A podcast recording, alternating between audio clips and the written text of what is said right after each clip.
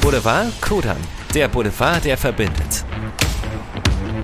Geschichte und Vision, Individualität und Gemeinschaft, Exklusivität und Vielfalt. Um das international bekannte Shoppingquartier ranken sich unzählige Geschichten. Einige davon erzählen Ihnen die Menschen vor Ort im Boulevard Kudam Podcast und geben dem Ort der Orte ein neues Gesicht. Inspirierend, prachtvoll, offen neuesten Ausgabe widmen wir uns der Schaubühne, einer der bekanntesten Bühnen hier in Berlin. Und ich freue mich sehr, dass ich hier mit Dr. Friedrich Barner sitze, denn er ist ähm, noch der Direktor und Gesellschafter der Schaubühne, aber er wird demnächst seinen Abschied hier feiern, also zumindest als Direktor.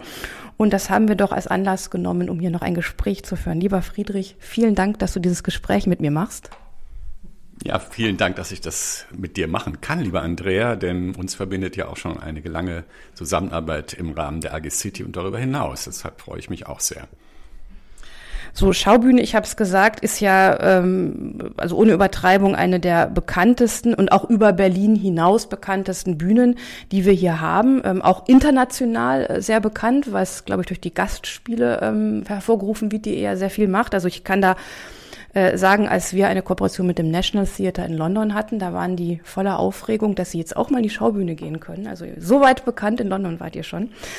Aber es soll ja jetzt auch ein bisschen erstmal um dich gehen. Du bist seit dem 12. September 89 hier. Und bevor du in den Ruhestand gehst, erzähl uns doch mal ein bisschen. Warum hängst du so an der Schaubühne? Warum bist du so lange hier geblieben? Was zeichnet das aus? Ja, dass ich so lange hier geblieben bin, nämlich seit 33 Jahren, praktisch die Hälfte meines Lebens, zeigt in der Tat eine große Verbundenheit.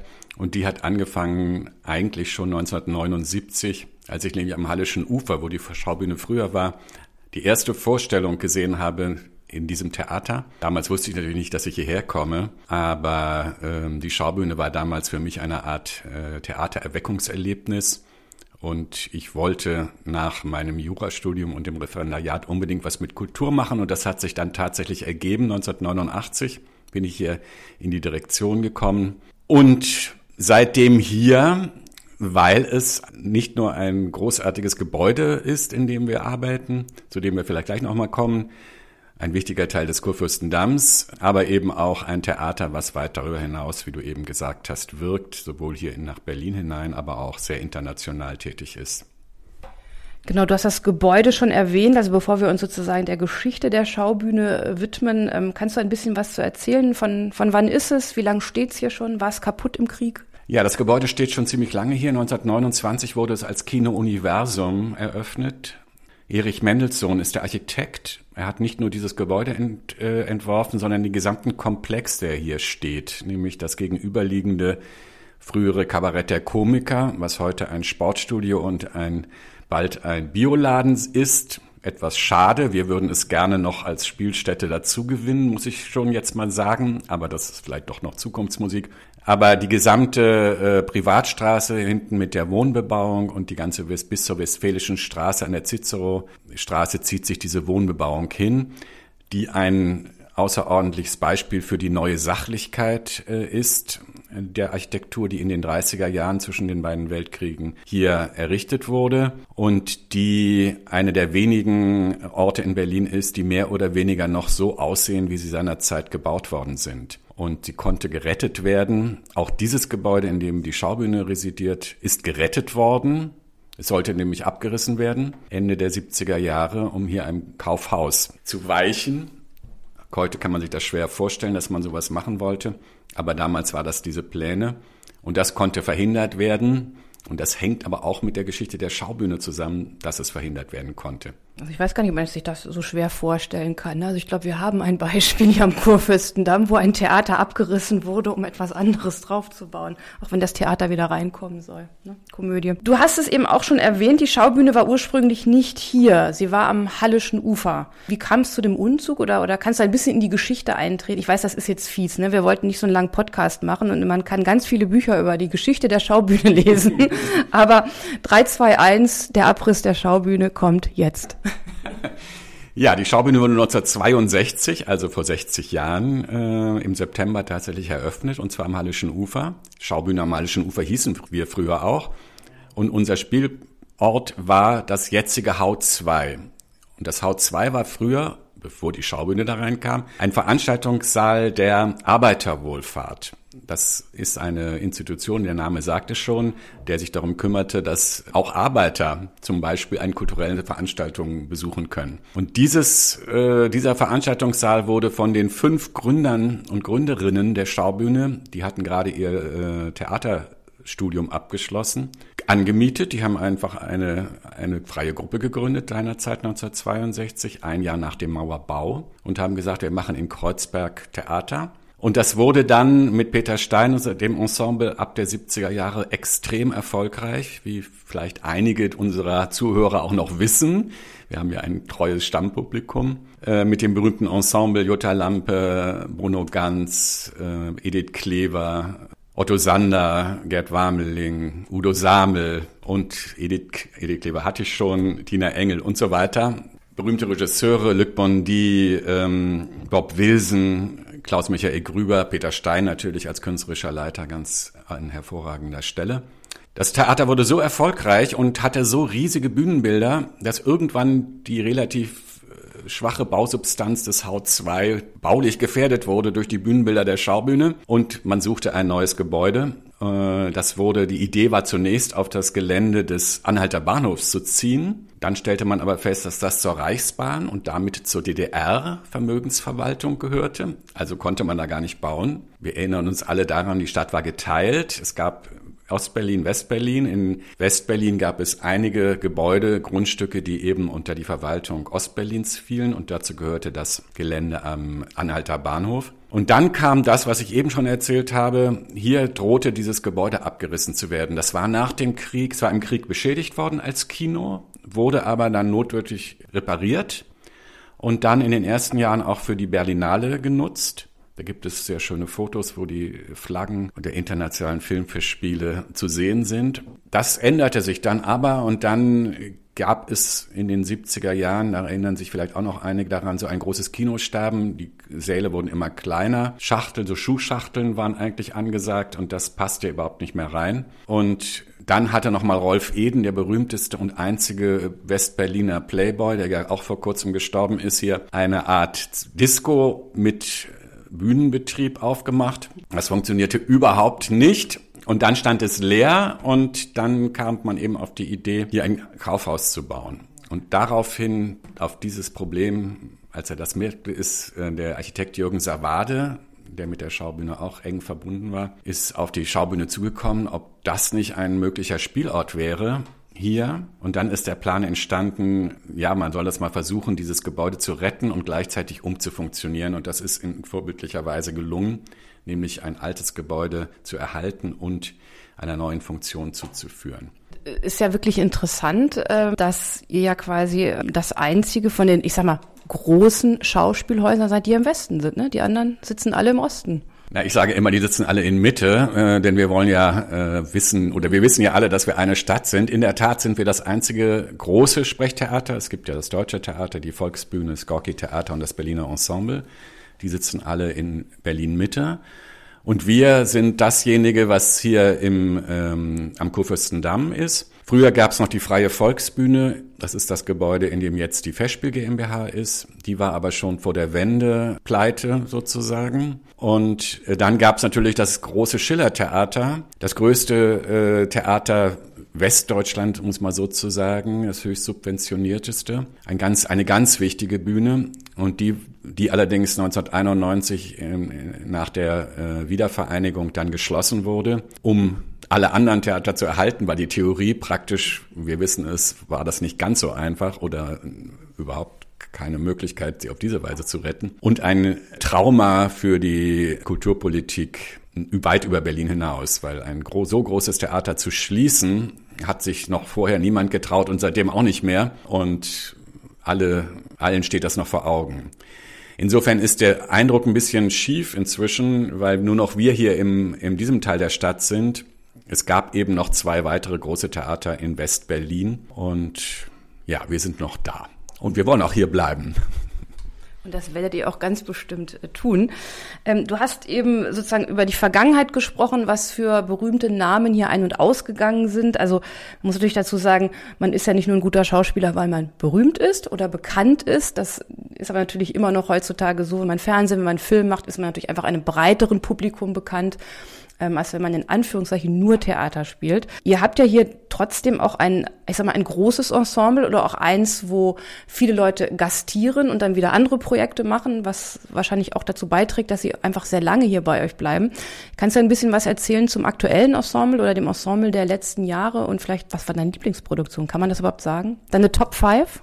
Mm, das ist natürlich außerordentlich gefährlich. Äh, das kann ich erst machen, wenn ich dann, wenn ich dann, genau, das mache ich dann zehn Jahre nach meinem, wenn wir uns in zehn Jahren wieder treffen, nach zehn Jahren Ruhestand, kann ich das dann klarer sagen. Nein, wir haben ja seit 2000 ist ja Thomas Ostermeier künstlerischer Leiter äh, und wir haben, wir sind er und wir glauben an das Ensembletheater, will sagen ein festes, einen festen Stamm von Schauspielerinnen und Schauspielern, ähm, die über Jahre zusammenarbeiten. Und aus dieser Zusammenarbeit, die langfristig ist, entsteht aus unserer Überzeugung eben doch was anderes, als wenn ich pro Produktion mich zusammenfinde, was auch sehr schöne Ergebnisse zeigt. Und wir versuchen beides zu machen. Und insofern sind wir auf dem, in einer großen Tradition, was die Schaubühne angeht, weil das war immer das Prinzip, ein großes Ensemble zu haben und feste äh, Zusammenhänge möglichst zu erzeugen. Das wird heute immer schwerer, weil in der Tat viele Verlockungen auch außerhalb des jeweiligen Theaters da sind, wo die Mitwirkenden Chancen bekommen, sowohl die Regisseure und Regisseurinnen wie aber auch die Ensemblemitglieder, die natürlich zu Recht äh, sich wünschen, auch möglichst in anderen Dingen präsent zu sein. Das alles zusammenzuhalten, ist eine größere Anstrengung, als es früher war, muss ich schon sagen. Nach 33 Jahren Schaubühne kann ich sagen, ging es früher einfacher. Man könnte jetzt frech sagen, liegt an zwei Dingen. Erstens stand früher die Mauer noch und zweitens gab es keine Mobiltelefone. Also man hatte, die Leute konnten gar nicht raus aus der Stadt so schnell und man erreichte sie auch immer. Oder es ging gar nicht so einfach überhaupt weg zu sein. Jetzt haben wir eine Situation, dass es sehr viel flexibler sein muss. Hat allerdings auch Vorteile. Kann jetzt nicht aufzählen, wer alles an der Schaubühne über die 60 Jahre gearbeitet hat und gespielt hat. Aber ich glaube, wenn man das mal genauer betrachtet, dann kann man sehen, was für eine erstaunliche Menge von Leuten, die man eben aus Film und Fernsehen damals und heute kennt, hier tatsächlich waren. Und wir haben ja äh, mehrere Tatortkommissare, wie auch alle wissen, im Ensemble.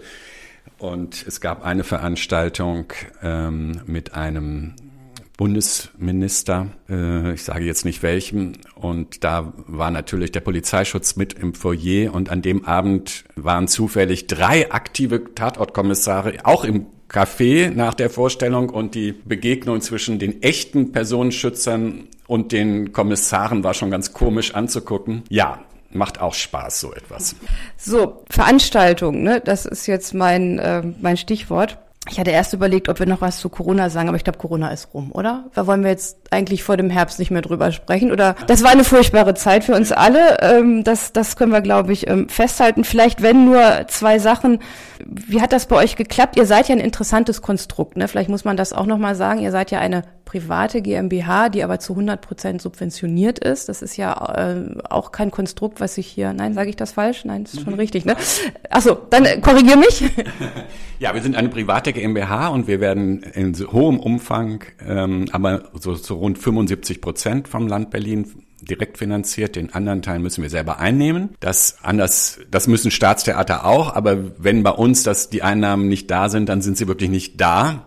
Und dann haben wir ein Problem. Corona ist in der Tat für uns alle eine große Herausforderung gewesen. Und es gibt ja die finanzielle Seite, äh, die hat der Senat und der Bund haben das, glaube ich, ziemlich gut gelöst, weitgehend ähm, in diesen beiden Jahren. Das ist die eine Seite und da sind wir auch sehr dankbar für, nicht nur wir als Kulturinstitution, sondern alle Großen, die in dieser Weise finanziert werden. Wir wissen alle, dass es auch Probleme gab in anderen Bereichen. Ein eine große Herausforderung ist für alle Institutionen natürlich, kommt das Publikum wieder, bleibt es bei einem? Das ist die andere Seite von Theater machen und Kultur machen, ähm, um die wir uns jetzt vor allen Dingen auch kümmern müssen. Wir haben im letzten Jahr als ja das Theater bis äh, Ende Mai geschlossen war, alle Theater, alle Kulturinstitutionen, dann Anfang Juni 2021 wieder angefangen zu spielen und auch durchgespielt im Sommer, um dem Publikum, das ja mit seinen Steuergeldern nicht zuletzt uns auch erhalten hat, auch wieder ein Angebot machen zu können und nicht gleich zu sagen, jetzt machen wir wieder Sommerpause. wir glauben, äh, dass das eine Bindung beim Publikum bewirkt hat. Jedenfalls sind wir, was den Zuspruch angeht, sehr zufrieden in dem letzten Jahr und auch in diesem Jahr. Und wir hoffen natürlich, dass das so weitergeht. Aber eine Garantie dafür gibt's überhaupt nicht. Und insofern sind wir jetzt alle Institutionen sehr gespannt, ob wir da den Bogen wieder kriegen. Hängt sicher auch davon ab, ob die Pandemie im Herbst jetzt nochmal wiederkommt und was man dann äh, für Maßnahmen ergreifen muss. Trotzdem etwas Erfreulicheres. Ähm, ihr feiert euer 60-jähriges Jubiläum am 21. September. Große Festivitäten geplant oder Business as usual? Nein, wir machen eine kleine äh, Veranstaltung sozusagen mit dem Freundeskreis der Schaubühne. Wir haben einen großen Freundeskreis, 1700 Mitglieder, die uns auch in der Pandemie sehr unterstützt haben. Und Freunde feiern mit uns und wir mit denen. Äh, die Freunde sind 22 Jahre alt geworden oder werden das jetzt und wir feiern zusammen. Wir wollten das natürlich eigentlich getrennt machen, aber jetzt durch die Pandemie haben wir das zusammengelegt. Wir machen ein Programm, die laden uns ein der Freundeskreis. Und dann werden wir im Laufe der Spielzeit noch verschiedene andere Aktivitäten entwickeln. Aber wir werden keinen Staatsakt machen. So würde ich euch, euch nicht einschätzen. Aber ja, ich bin, bin sehr gespannt. Ähm, und dann äh, neun Tage später ähm, darf man fragen, weißt du überhaupt was? Ähm, bekommst du eine Abschiedsfeier? Organisierst du sie selber? Lässt du dich überraschen? Wie wird das aussehen? Ja, es ist gerüchteweise zu mir gekommen, dass ich am 30. September eine Veranstaltung wird gemacht. Ja, für mich. Ja, das finde ich natürlich sehr schön. Ich weiß nicht genau was, aber es soll sein. Ja, da freue ich mich sehr drüber. Wie das dann sein wird, nach 33 Jahren aufzuhören, wie man sich da fühlt. Äh, ich kann es noch nicht genau sagen. Ich räume gerade, beginne mein Büro aufzuräumen äh, und dann kommt natürlich alles nochmal wieder und dann denkt man nochmal, was war da und was war da. Das geht wahrscheinlich jedem so. Äh, ich habe dann mich entschlossen, danach erstmal wegzufahren, um einen Abstand zu bekommen und dann werde ich mal sehen, Gesellschafter bleibe ich ja, äh, wie das Theater dann auf mich wirken wird und wie ich im Theater weiterwirke. Mal gucken. Ich freue mich, ich glaube, das kommt auch erst so richtig, wenn man dann fertig ist. Wenn man irgendwo sitzt, vielleicht aufs Meer guckt oder auf die Berge, je nachdem. Und dann sackt das so langsam. Ne? ja. ja. So vielleicht zum Abschluss. Ähm, du warst ja selber im Vorstand der AG City. Also du bist überhaupt schuld, dass ich jetzt im Vorstand der AG City bin, weil du hast sozusagen den, den, äh, die Kultursäule an mich damals weitergereicht. Was wünschst du dir für das Haus und was wünschst du dir für die City West? Ja, das äh, war schön, dass wir da sozusagen diesen Übergang hinbekommen haben. Ich fand diese, ich finde die AG City äh, einen wichtigen Part meiner Tätigkeit und auch für diesen Bereich der Stadt, weil diese spezielle Kombination aus allen möglichen Formen der Arbeit und sozusagen ein wichtiger Teil unserer Stadt zu sein, ist einfach so wichtig, dass man das nicht ganz allein nur der Politik für meine Begriffe überlassen sollte, sondern das Schöne an der AG City ist, dass sozusagen Impulse von außen hereingegeben werden können in die Politik. Und es hat sich in der Zeit, als ich da war und jetzt, seitdem du da bist, ja auch in der, in der City West einiges getan, insbesondere auch am Kurfürstendamm. Äh, als ich hier anfing, lange Jahre war ja der Leniner Platz, der nicht nur eine Kreuzung ist, sondern tatsächlich ein Platz, man glaubt's kaum, ein Parkplatz, wo Autos standen und jetzt steht da erfreulicherweise ein Brunnen, ob man den jetzt super schön findet oder nicht, ist nicht das Problem, aber es ist immerhin was gemacht worden, es passiert was und die Begleitung, diese Mischung aufrechtzuerhalten und gute Vorschläge zu machen, damit es lebendig und lebenswert bleibt und ist, das finde ich eine wichtige Aufgabe nach wie vor. Und was ich mir wünsche, dass man mit offenen Ideen und offenen Augen gute Lösungen zu finden versucht, ohne das sozusagen so aufzuladen. Nicht jetzt die Frage, müssen es Autos sein, dürfen es nur noch Fahrräder sein, äh, wo sollen die Autos eigentlich hin, äh, wenn man hier hier kommt, wie kommt man weg. Wir sind hier gut angeschlossen an, das, an den öffentlichen Nahverkehr, die Schaubühne. Man wünscht sich viel mehr Parkplatz, Parkplätze für Fahrräder, weil der, die sind komplett überlastet, aber das ist auch etwas träge. Aber ich finde eine Kombination aus all diesen Verkehrsarten, die wir haben, wichtig, weil unsere Stadt ja, ich weiß es ja von mir selber, Jetzt bin ich ja bald Rentner. Äh, man wird ja im Alter nicht unbedingt, äh, kann man es ja nicht leichter bewegen. Äh, und wenn man dann partizipieren will, muss man sich darüber auch für meine Begriffe Gedanken machen, wie das eigentlich ab einem gewissen Alter gehen soll. Ich aber sagen, du bist ein sehr jung gebliebener Rentner. Lieber Friedrich, ich wünsche dir wirklich von Herzen alles Gute und ich ähm, wünsche dir einen ganz tollen Abschied. Ich hoffe, du kannst ihn genießen, dass es nicht so, so an einem vorbeigeht, ne, wie das ja manchmal so ist bei solchen Festivitäten. Und natürlich wünsche ich dir ja, ähm, viel, viel Spaß und, und, und tolle Ideen für deinen, für deinen Unruhestand, wie man so schön sagt. Und für die Zuhörerinnen und Zuhörer, falls Sie noch nie in der Schaubühne waren, das lohnt sich auf jeden Fall. Ich finde, das gehört dazu, wenn man in Berlin wohnt, dass man auch mal in der Schaubühne war. Hier gibt es eine wirklich große Bandbreite von ganz tollen Produktionen, ähm, von Klassiker über neue Produktionen, ähm, von kurz über lang, ne? also je nachdem, was, was man sich da gerade wünscht. Also von daher gucken Sie sich den Spielplan gerne an auf schaubühne.de. Und ähm, ja, damit sind wir schon am Ende unseres heutigen Podcasts angelangt. Wie immer, wenn es Ihnen gefallen hat, abonnieren Sie uns und schalten Sie gerne in einem Monat wieder ein. Mehr Infos zum Boulevard Kudam finden Sie wie immer auf unserer Website. Und damit verabschiede ich mich für heute. Bis zum nächsten Mal. Das war die neueste Ausgabe vom Boulevard Kudam Podcast. In einem Monat geht es weiter mit einem neuen Gast, einem neuen Ort, einer neuen Geschichte. Sie wollen keine Folge verpassen? Dann abonnieren Sie uns. Unseren Boulevard Kudam Podcast gibt es überall dort, wo es Podcasts gibt. Bei Spotify, Apple Podcast, Google Podcast und auf unserer Website. boulevard-kudam.de